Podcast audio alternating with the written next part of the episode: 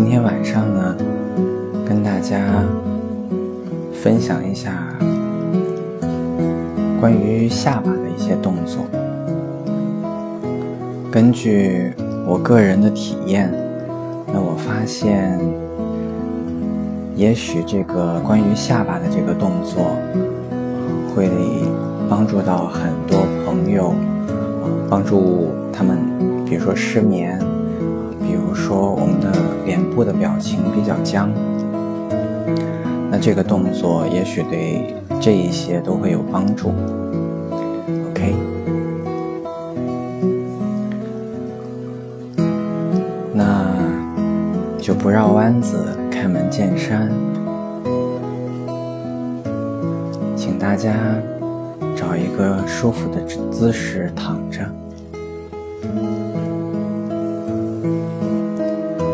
最好是平躺。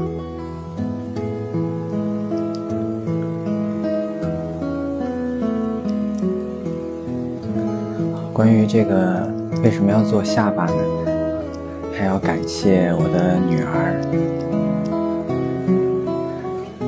因为一个新生的婴儿，他的所有的肌肉都是鲜嫩而松弛的。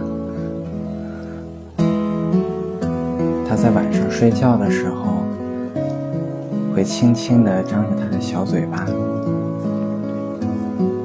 而对于我们成年人来说，如果我们张着嘴巴，很有可能意味着是在打呼噜的；而对于这个小家伙，他却不会。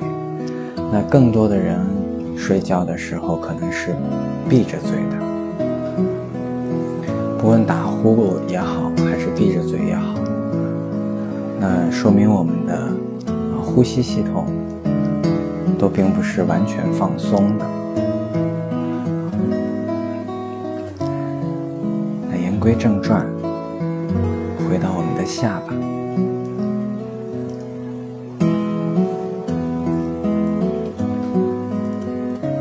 首先。跟我们的下巴招呼，我亲爱的下巴，你好吗？那其实运动我们下巴的那两块肌肉呢，在我们耳朵的下方，它的名字呢叫咬肌，咬就是咬东西的咬。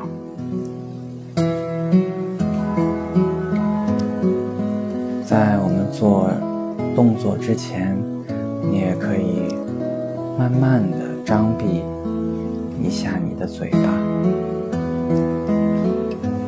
去感觉一下我们在用哪里的肌肉去带动你的下巴。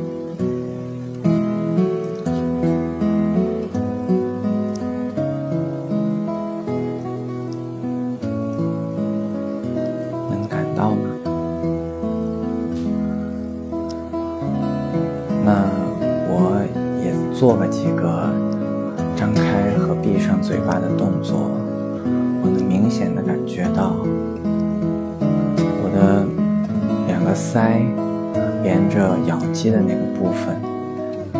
如果找不到咬肌，你可以去摸一摸两块肌肉。那我能感觉到我的那两块咬肌是透着一些酸痛的、酸胀的。那你的是怎样的？也有酸胀吗？或者说你觉得挺轻松的？那也去感觉一下，当你想随意的张开嘴巴和闭上嘴巴的这个过程当中，你觉得你的咬肌足够的灵活吗？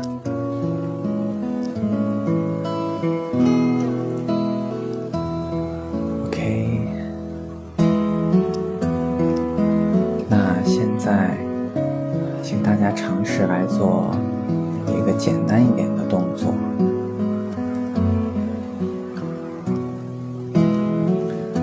那就是将我们的呼吸与嘴巴的开和闭结合起来。比如说，在吸气的时候，慢慢的张开嘴巴。啊，那记住这个张开的幅度，一定要小一些，因为我们这里教授的是叫身体复苏。那在这个过程当中，越慢。越细微、越精巧的动作，会给你的身体带来最大的改变。在这里，慢就是快。所以，嗯，去感觉到，也许我们张开嘴巴，只张开一颗牙齿的那么那么大的一个距离，那。吸气的时候，嘴巴张开；呼气的时候，慢慢的上唇和下唇在合拢。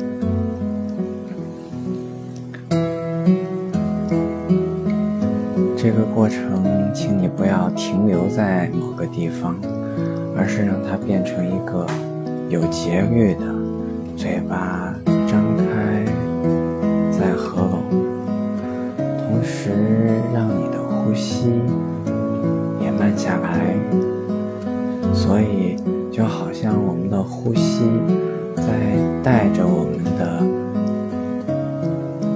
下巴去做一些运动。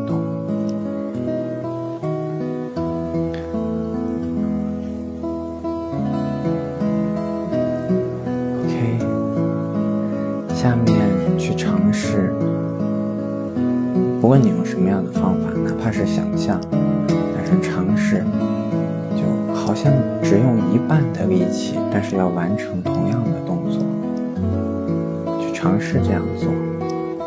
如果做不到也没有关系，但至少你会尝试一种更省力的方式。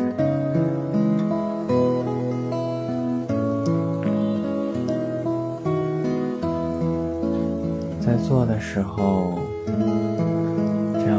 慢的开闭我们的嘴巴的时候，你能否感觉到，当我们张开嘴巴的时候，其实能够借助一点点地球的那个重力，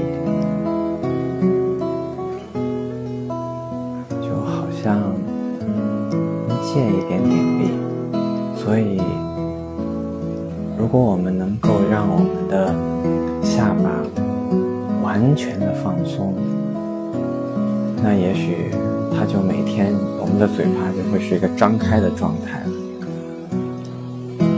OK，所以更省力的方式就是不用力，更省力的方式是消除我们身体里面内耗的部分。那我个人对于下巴也有一点特殊的情感，我发现我自己的下巴啊，尤其是这个咬肌里面是会储存着非常多的情绪，有愤怒的，有恐惧的。那这些在之前我的那个费登奎斯老师他的课程上都有处理过，非常的震撼，从来没有想过啊。我们脸上的肌肉也是会储存很多情绪的。我们平时遇到困难的时候，呃，会有一个词叫“咬紧牙关”。愤怒的时候有一些词叫“睚眦必报”。还有什么？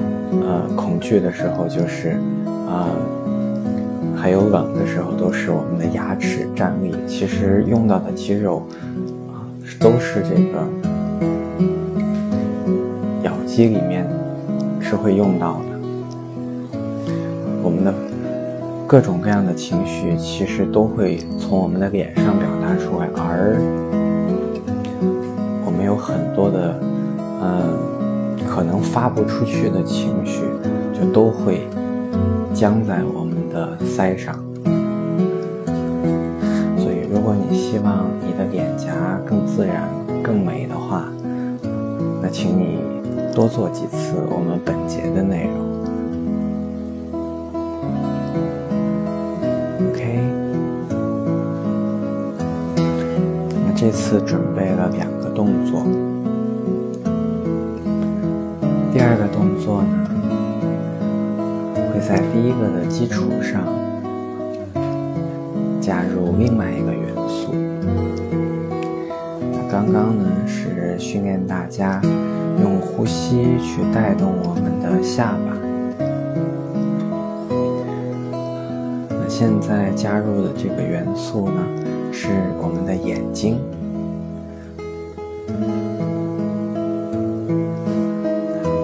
这个动作怎样做呢？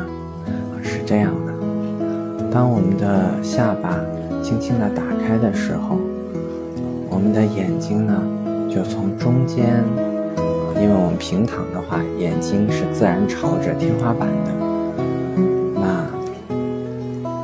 就是从面向天花板，看着天花板这个方向，也跟着下巴慢慢的向下转动，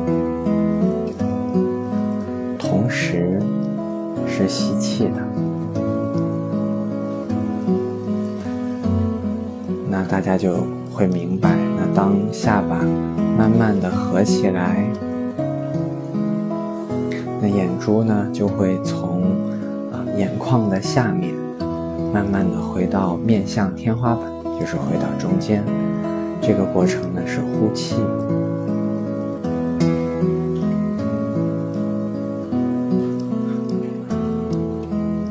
这个动作里面包含着三个元素，所以如果你想。做这个动作更容易，你一定要保持一个比较慢的速度，同时保持你的呼吸。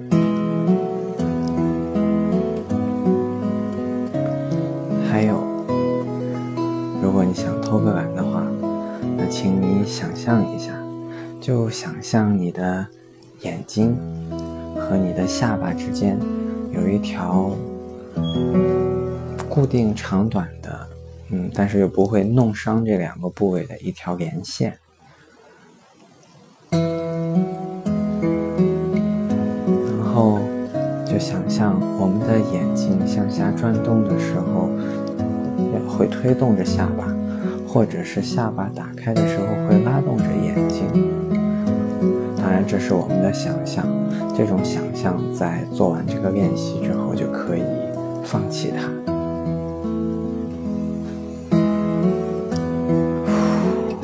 请大家保持呼吸，让一切的动作都在你的呼吸当中。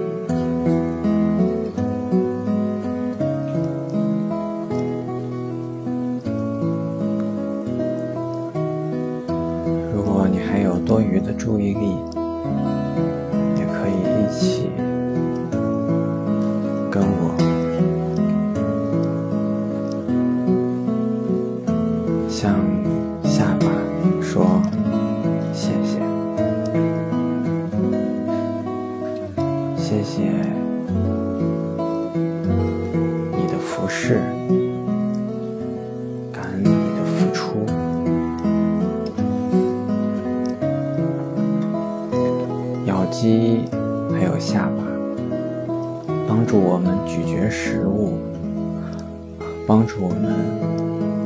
发音帮助我们呼吸，帮助我们表达情绪，做出各种各样的表情，帮助我们吞下不该说的，当然不该说的是打引号的。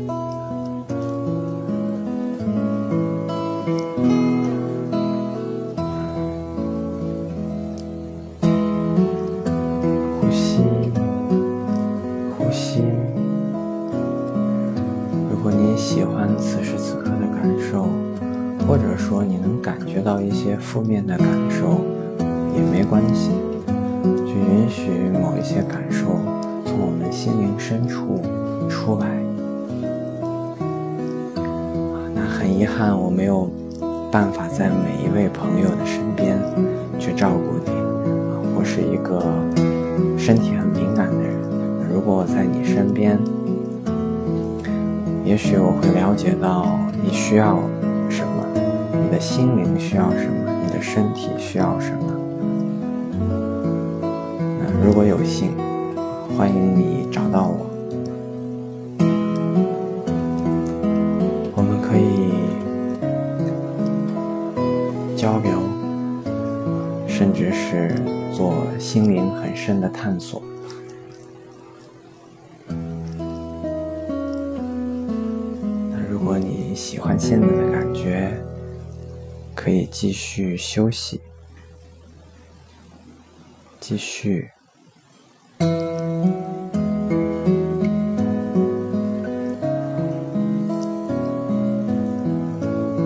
今天的这一期就到这里了，我是徐泽旭。